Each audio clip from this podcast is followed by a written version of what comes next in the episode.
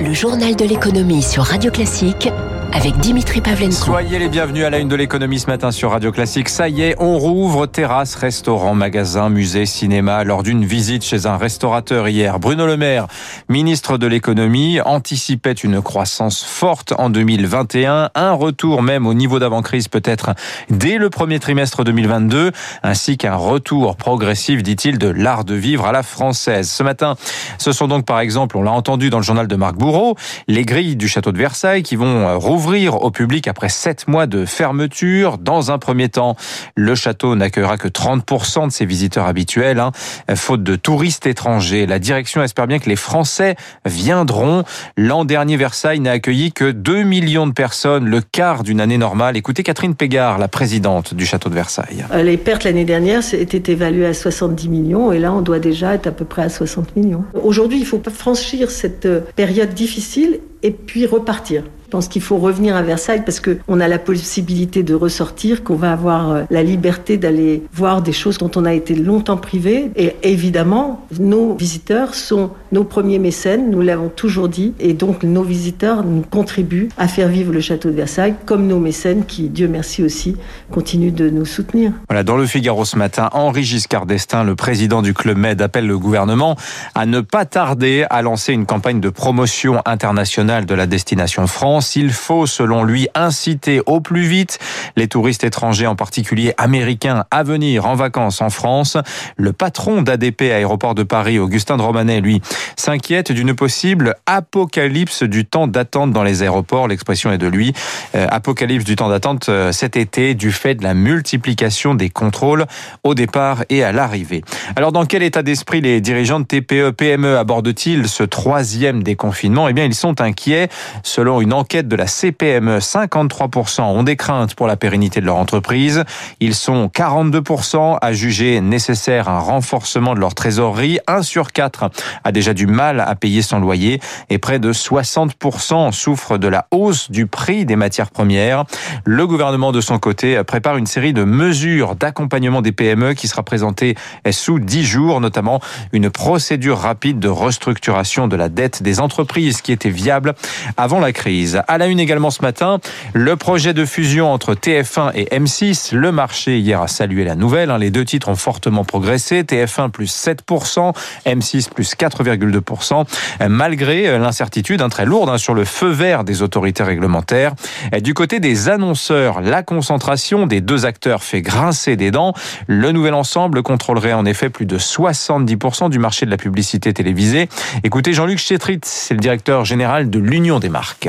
Apparaît euh, dans toute situation de monopole sur un marché, c'est que l'acteur dominant peut fixer les prix. Il fixe les prix à la vente, il fixe les prix à l'achat, il fixe les conditions du marché, il limite la capacité de nouveaux entrants de rentrer sur ce marché, il contrôle intégralement un marché. Le marché de l'audiovisuel, il est essentiel pour le développement des grandes marques et ce marché doit vivre en France comme d'ailleurs partout dans le monde, d'une saine et libre concurrence. Voilà, Jean-Luc Chétrit, hein, le directeur général de l'Union des marques, hein, qui euh, représente les annonceurs.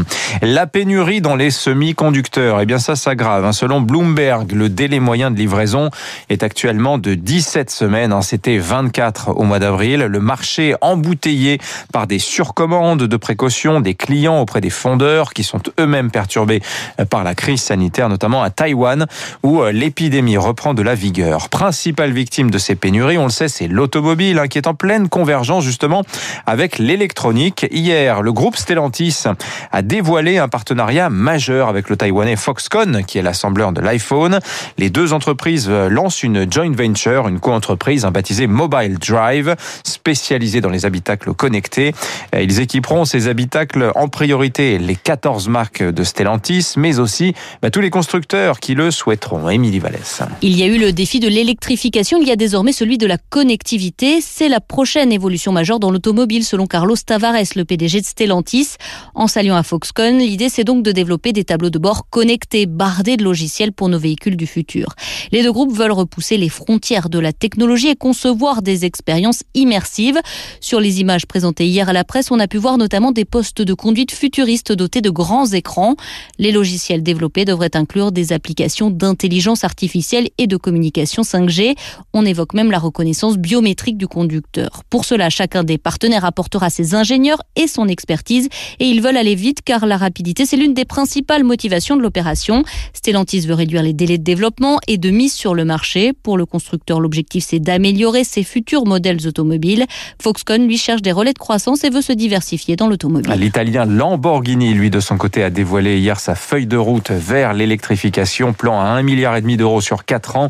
Un premier modèle de Lamborghini hybride est prévu d'ici fin 2024. Eurostar, lui, est sauvé de la faillite. La compagnie au bord de la cessation de paiement a trouvé hier un accord de financement à 250 millions d'euros avec ses actionnaires et ses banques. Eurostar, en ce moment, n'assure qu'un aller-retour Paris-Londres. C'est une cinquantaine d'ordinaires. Et puis la France compte une licorne de plus. Back Market, spécialiste du téléphone reconditionné. Euh, la société vient de lever 276 millions d'euros, ce qui la valorise plus d'un milliard. Sa croissance, cependant, risque d'être un peu bridée en France. Un Back Market, en effet, pourrait faire les frais d'un projet d'élargissement de la redevance qui rémunère les éditeurs et les créateurs au titre de la copie privée. Écoutez Thibaut Hugues Delarose, c'est le cofondateur PDG de Back Market. On devrait mettre notre énergie à encourager les bonnes pratiques, à encourager l'économie circulaire pour redonner du pouvoir d'achat aux consommateurs et limiter l'impact carbone de la production des produits neufs, qui est extrêmement importante. Et là, cette redevance va à l'inverse de cette démarche, puisqu'elle va venir augmenter les prix de l'économie circulaire et la rendre moins bien disante en différence par rapport au prix du produit neuf. Et donc, c'est la filière de reconditionneurs français qui va en pâtir je trouve que ça n'a pas de sens aujourd'hui d'avoir à choisir entre culture et économie circulaire. C'est pas une question qu'on devrait se poser, les deux sont importants. Le, le PDG de Back Market, Thibaut Hugues de la Rose au micro d'Éric Mauban. Les marchés pour finir, le CAC en léger repli hier soir, moins 0,2%, 6356 points. Wall Street termine dans le rouge également, le Dow Jones 7,08%, 34 060 points. Le Nasdaq moins 0,5%, le S&P moins 0,8, 4127 points. Le pétrole, lui, finit en petite baisse, mais il est toujours assez haut, hein, 68 dollars le baril de Brent euh, ce matin. Le Bitcoin, lui, est sous les 41 000 dollars. c'est 31% euh, sous son plus haut de la mi-avril à 64 000 dollars. Est-ce que c'est la fin d'une bulle ou un repli avant le rebond euh, L'avenir nous le dira. Un mot enfin des dettes souveraines. Le 10 ans français ce matin est à 0,29%. On est à 40 points de base au-dessus du Bund allemand qui lui est toujours en territoire négatif, moins 0,11%. 6h40.